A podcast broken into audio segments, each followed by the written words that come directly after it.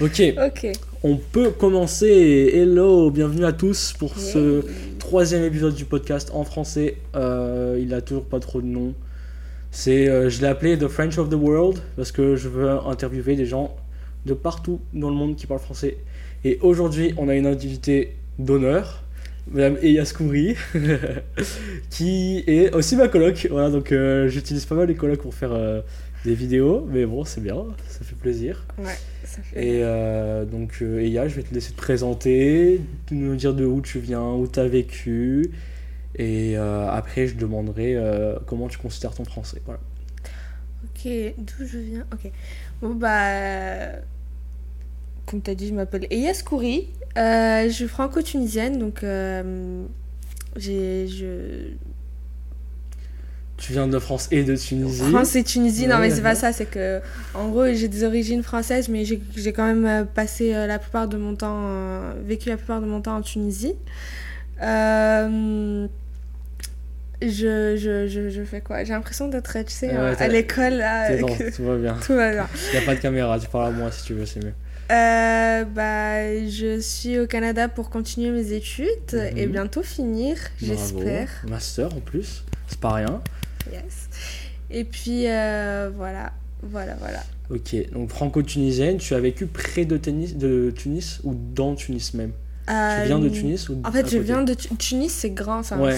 peu comme. euh, Mais euh, je viens de euh, quelques kilomètres du centre-ville, quoi. Je, suis es- côté de la mer. On va dire que tu es tunisienne. Genre, on appelle comment les gens de Tunis? Les Les Tunisiens? Tunisois. Tunisois. Tu es Je suis tunisoise. et tunisienne.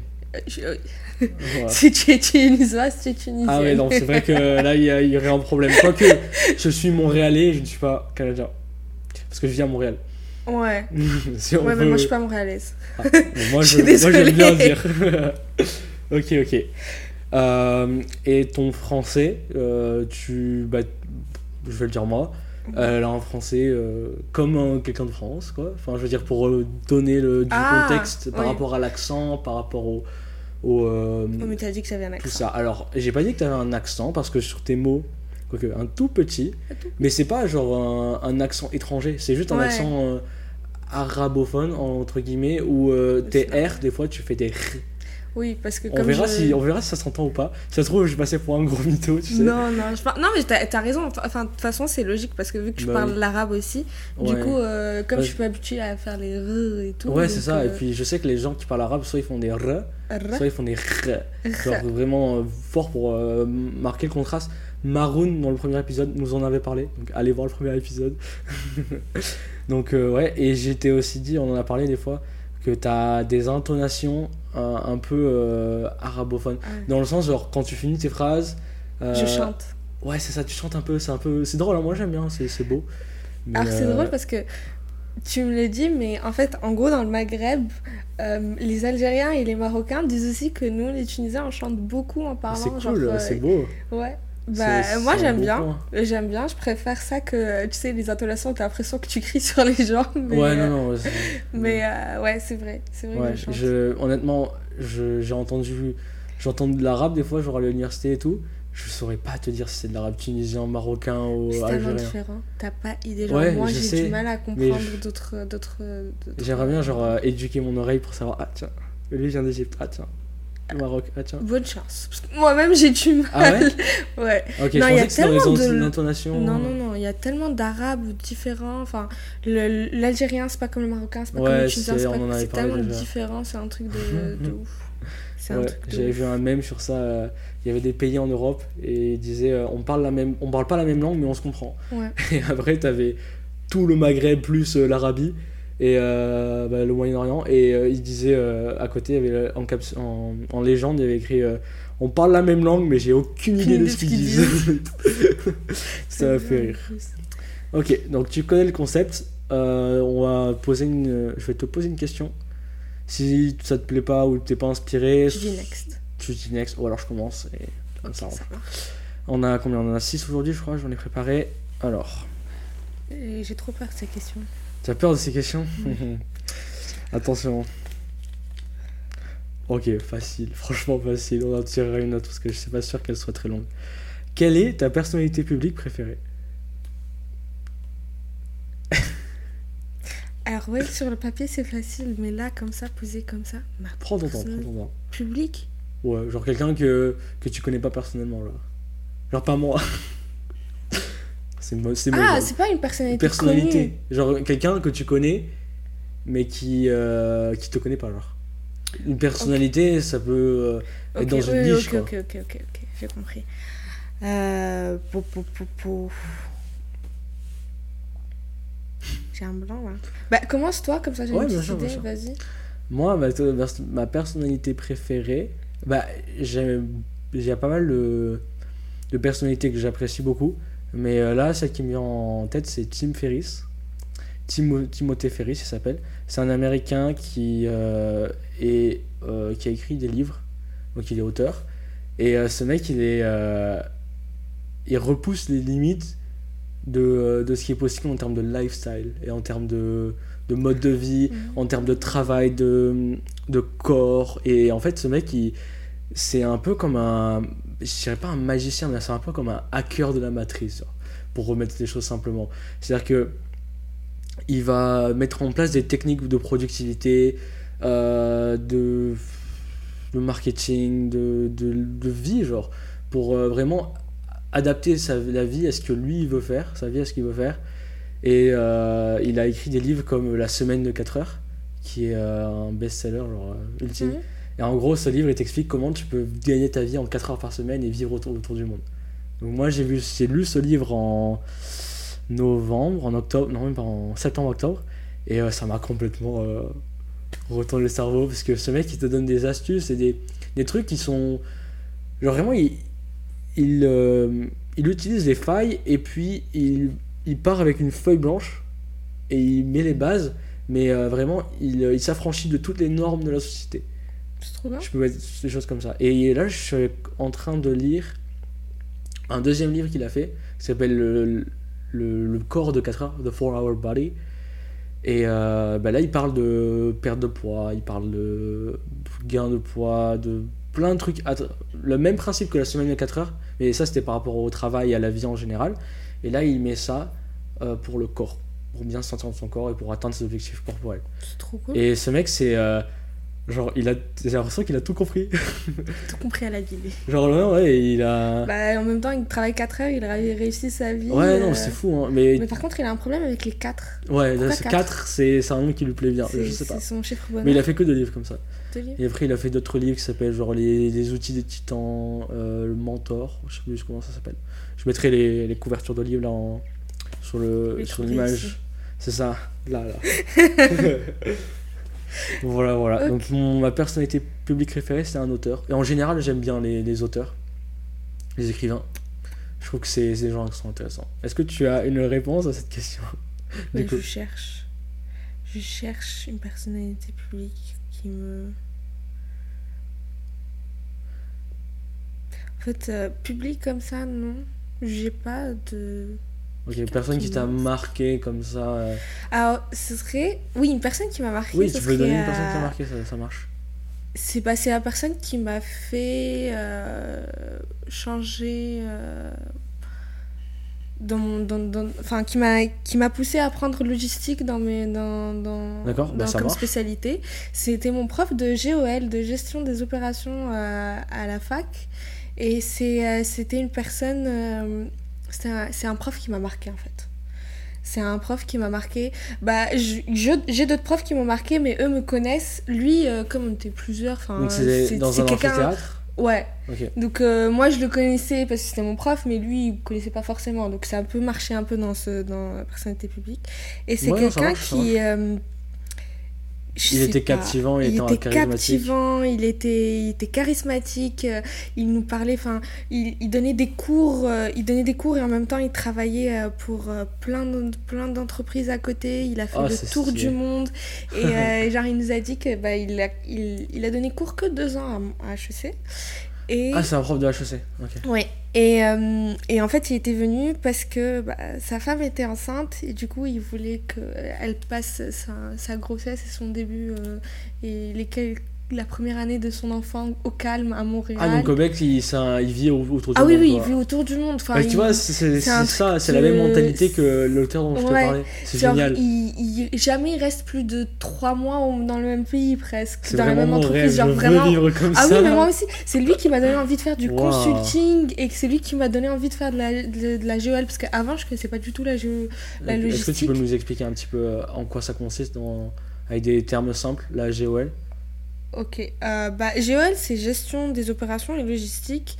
Et en fait, en gros, pour être simple et assez euh, général, euh, c'est tout, on s'occupe de toutes les opérations du début de la chaîne de fabrication, Mhm. je vais dire ça comme ça, jusqu'à la fin, jusqu'à jusqu'à la livraison du client. Donc ce serait du, du- du- de- des fournisseurs de la matière première et tout le processus jusqu'à la livraison jusqu'au client final en fait.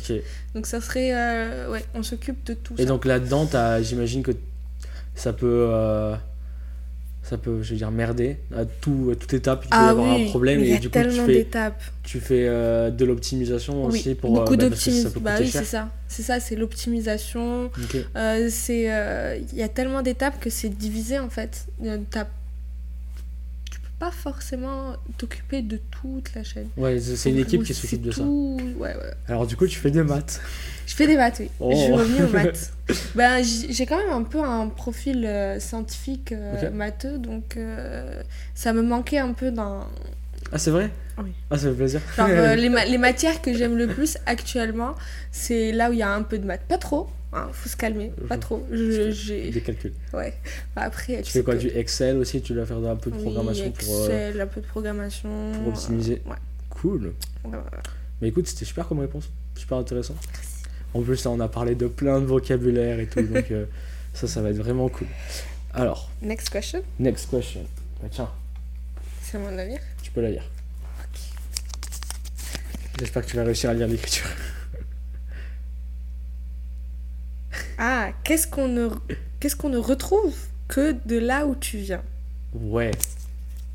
Qu'est-ce qu'on trouve uniquement de là où tu viens? Tu veux commencer ou pas? Oui. Ah, super. Bah, les gens qui me connaissent savent que j'adore manger. Et du coup, je vais aller sur la nourriture. Euh, on a des plats qu'on trouve que en Tunisie. Euh, bah, l'arissa. Larissa, que-. C'est une sauce, c'est ça C'est pas une- Oui, c'est comme une sauce. C'est une ça. pâte de piment. Mais j'en ai au frigo, t'en as jamais goûté? Si, je pense que tu en as Euh. J'en ai peut-être goûté dans des plats que tu m'as fait goûter, mais pas parce que genre, je sais pas ce que c'est exactement. Ah, ok. Bah, la harissa, euh, la salade mouchouya, la salade euh, Ah, grillée. plus doucement, ça s'appelle comment Ça, alors, en arabe, c'est salade mouchouya. Sata meshouya. Ouais. Et euh, en traduction, ça serait la salade grillée. ça donne pas grand chose, mais c'est très très bon. C'est ça, ça consiste en quoi? Je vais mettre des photos. Faudra que tu me montres des photos par contre. Je vais t'envoyer des photos. ok, ça va. C'est des légumes, enfin tomates, pi- piments, poivrons, piment ou poivron, ou les deux, euh, oignons euh, qu'on grille. Non, de base, de base, c'était euh, sur euh, des petits, enfin on le fait sur le barbecue, mais après Tout on- ça grillé. Oui. Et est-ce que tu as une feuille de laitue ou bien de d'endive ou des. non, Non non, vraiment juste. Ah, salade dans le sens euh, où tu, tu mets plein de trucs. Ouais, tu mets de des, des- des légumes quoi. Tu mets plein de condiments. Ok. Ouais. Et Bah, après, ça a tu les vraiment comme ça et c'est très très bon. Et dedans, tu mets la, la harissa ou pas? Non, normalement, c'est déjà assez piquant comme ça. Ah oui, non, c'est vrai que c'est piquant la harissa, donc si tu veux. Oui. Ouais, ça serait pas logique. Ok. Ouais. Euh, sinon, qu'est-ce qu'on trouve qu'en Tunisie? Euh, Ça peut être en termes de paysage, Oui. de culture, oui, de. oui, oui. C'est une Bah, question qui est très large. Je pense que, je sais pas si c'est propre que à la Tunisie, mais euh, notre, notre façon d'accueillir les gens, je vais dire ça comme ça, C'est-à-dire que, tu vois, euh, en Tunisie, quand tu vas chez quelqu'un et qu'il te propose à manger, ce serait limite euh, insultant de, De ne pas non. de lui dire non, en fait. et euh, je t'assure que si tu vas, tu vas rentrer avec 3 kilos de plus. Genre, quand quelqu'un t'invite, c'est limite, genre, euh, c'est un peu la réputation de ta famille qui est en jeu si tu accueilles mal, mal la personne. D'accord, après il y a les mots qui, qui tournent et tout. Ouais. Alors je suis partie chez elle et elle m'a hyper mal accueilli. Elle m'a donné un truc qui était pas bon. Faut T'as pas. donné qu'un plat. Elle m'a donné qu'un seul truc à manger. Je suis gêné. Le pire c'est le mariage. Ah ouais Dans les mariages. Ah, alors, est-ce que les mariages, est-ce que c'est comme au Québec ou bien comme en, enfin, comme en France, ce, ce que je connais? Les euh, mariés payent tout et la famille des mariés paye tout Ou bien euh, les gens apportent leur contribution? Ah non, non, c'est la famille. Ok. Mais nous. euh, Mais il faut faire un cadeau quand même, ça c'est la, la- la culture. La, la tradition c'est faire un cadeau ou. Non. Ah ok. Tu viens, tu danses, tu manges et tu pars. Ah, ok, ok. C'est, euh, Parce que, que je sais qu'au Québec c'est pas, c'est pas rare de voir des, des mariages où Oui, t'as ta sais. contribution. Je Moi, sais. quand j'ai vu ça, j'étais. Enfin, j'ai pas été invité à un mariage, mais on m'en a parlé. Et euh, je, je trouve ça un peu bizarre. Mais tu sais où ils font ça aussi? En Corée du Sud. En. Corée du Sud, en fait, quand tu arrives, tu as une, tu as une table en, en- avant, euh, genre, avant la salle, ou devant la salle. Avant. Et euh, tu, mets, euh, tu mets des enveloppes avec de l'argent dedans. Ok. Et est-ce que t'as un prix à respecter ou bien juste tu fais un don? Non, tu fais un don, mais plus c'est sûr que plus tu donnes, euh, mieux c'est. Et tu mets ton nom Et dessus. il y a ton nom dessus, c'est pas anonyme. Mm. Ça, mais euh, ouais. Ok, Mais, ok. ouais. Mais non, non, en Tunisie, euh, mais les mariages tunisiens, le, le mariage traditionnel tunisien, c'est 7 jours et 7 nuits. Quoi C'est dans- Je Mais c'est où du coup? C'est dans, un- c'est dans le même endroit ou bien vous voyagez ou... Ah non, non, non, on voyage pas. Non, mais mais c'est t'es dans une 7 villa? soirées. Non, c'est 7 soirées, pas dans une. Genre, parce partie que t'as la soirée. euh, oui, oui. Et c'est pas les mêmes soirées, j'imagine. Non. Chaque soirée a une, euh, des traditions différentes et a une. euh, euh, a meaning. Euh, Euh, signification. une signification différente. T'as la soirée du marié, la soirée du mari... de la mariée, du marié. euh, C'est la première fois que j'entends ça. Ah oui, 7 jours et 7 Incroyable. nuits, le traditionnel. Et ma mère en a eu un comme ça. Alors Waouh. moi, Ah, là, clairement, je vous rassure, moi, c'est pas ce que je veux. moi, je veux une soirée, après je me taille. C'est bien mais- les soirées quand même. Putain, là tu dois en prendre des kilos. Ah ouais. T'imagines le prix un de ça malade. Non, c'est c'est incroyable. Faut être, euh, faut être prêt. hein. Et il y a des soirées, et c'est genre, il y a des soirées, c'est la femme qui paye, il y a des soirées, c'est le marié qui Ah, paye. cool. Ouais. Parité. Parité. Bon, des tout, on- nous on veut la parité, nous. Dans la coloc, Ouais, deux, nous on est pareil. euh, deux, deux garçons, deux filles, toujours. Ouais. Moi, il y a une bonne ambiance. Non, Ok, super. Donc en Tunisie, tu dirais que bah, la nourriture, génial. Et l'accueil des gens, euh, en spé- spécifiquement les gens quand, quand ils t'accueillent chez, chez eux. Et est-ce que euh, la, le foyer en Tunisie, c'est quelque chose qui est, euh, on va dire, sacré et qui est très très privé Un peu comme ce qu'on retrouve dans les cultures asiatiques Ou bien euh, chaque tout, tu peux inviter n'importe qui chez toi et ça, ça se passe bien Alors est-ce qu'il faut être vraiment proche avec quelqu'un pour aller chez lui? Clairement non. C'est plus euh, comme ce à quoi je suis habitué. Moi, c'est. Des fois, on a une expression en français qui s'appelle la maison du bonheur. Hmm. C'est quand euh, bah, t'as as une maison et puis elle appartient à tout le monde. Il y a tout le monde qui vient, qui part, qui, y a les- tout le monde qui a les clés. Bah, moi, ma maison, c'est ça. Moi aussi, ma maison, c'est ça. J'adore. Mais moi, c'est trop drôle, c'est que bah, la, la dernière fois que j'étais à Tunis, pendant les fêtes, euh, il y avait une- un jour, je me suis réveillée. Et tu sais, quand tu en- je me suis réveillée par les, les sons, les, les- la, la voix de personnes, il y avait la voix de trois, trois personnes. Je savais pas qui y avait à la maison. Il était 9h du matin, Ça il y avait beaucoup de mais- monde à la maison, je savais réveilles, pas du tout qui y avait. Et là, tu mènes ton enquête. et je- ouais, je suis là, qui je suis en mode, est-ce que je peux descendre en pyjama ou pas? C'est ça la grosse question. Je dois être euh, présentable ou bien pas. euh, on s'en fout. Mais euh, ouais, non, c'est tout le temps comme ça. Genre, et là, là, ce que j'aime beaucoup, mais ma mère, elle me- Elle m'engueule un peu sur ça, c'est que bah, chez moi, la porte du jardin, elle est jamais fermée. Alors pour tous ceux qui veulent me voler, c'est mort. Hein. On a des Bah, on caméras va- de je vais pas mettre ton sécurité. adresse. voilà, donne pas mon adresse. J'ai un gros chien. J'ai un gros chien. Non, je rigole. mais euh, non, mais voilà, la maison du jardin n'est jamais fermée. Du coup, les gens rentrent et. euh, Ah non, attends, la et- porte du jardin ou la maison du jardin? Euh, non, la porte du La jardin. porte du La jardin. porte du jardin n'est jamais fermée, Mhm. du coup, euh, c'est assez. euh, tout le monde rentre, toc toc. Viens, Hey. je te donne un truc, j'ai besoin de ça, je repars. Ouais, j'aime bien. C'est rigolo. Moi, je trouve que tu crées des liens plus facilement avec les gens. Dès que tu les invites chez toi, c'est t'as plus le même, t'es plus vulnérable en fait, t'es plus, t'es plus à l'aise avec la personne dès que tu l'amènes chez toi. Mais des fois, c'est à l'inverse, directement à rencontrer des gens chez soi, c'est un peu intimidant, mais euh, je trouve que ça, ça fait des, je sais pas, des amitiés euh, que où t'invites les gens Non, alors- c'est et les gens que tu vois dehors, c'est pas pareil. Ouais, non, ça c'est clair. Vrai. Ok, bah, super réponse. On est beaucoup appris sur la Tunisie, c'est cool.